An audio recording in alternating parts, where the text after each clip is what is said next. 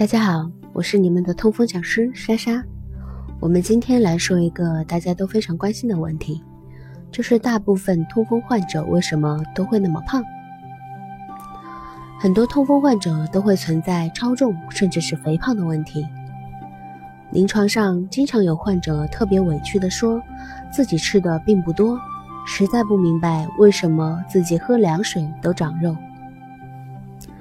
我们说，人的体重取决于吃动平衡，吃得多、动得少就会发胖，反之就会消瘦。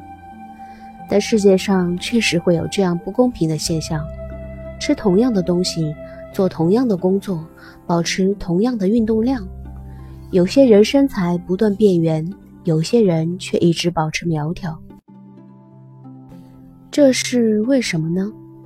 因为人的基因是不同的。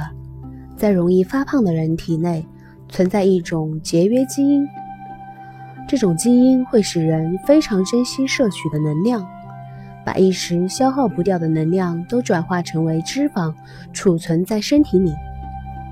过去人们的生活水平低，经常经历饥荒、战乱，这种基因是非常好的，有利于人们生存下来。可现在生活水平好了。饮食过剩，体内的基因却没有与时俱进，就显得不合时宜了，会使人很容易发胖。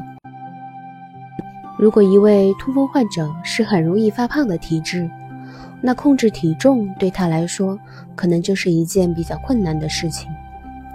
很多患者也因此丧失了信心。其实大可不必如此，因为少吃多运动。摄入的能量小于消耗的能量，体重必然会减轻。容易发胖的人更要坚持运动，及时消耗掉多余的能量，不让节约基因发挥作用。而长期运动，体重一定不会再增长，还会慢慢减轻，只不过需要耐心，这个过程可能会比其他人要更长一些。当然，付出的努力也要更多一些。分享就到这里了，更多的痛风知识，欢迎添加主页微信。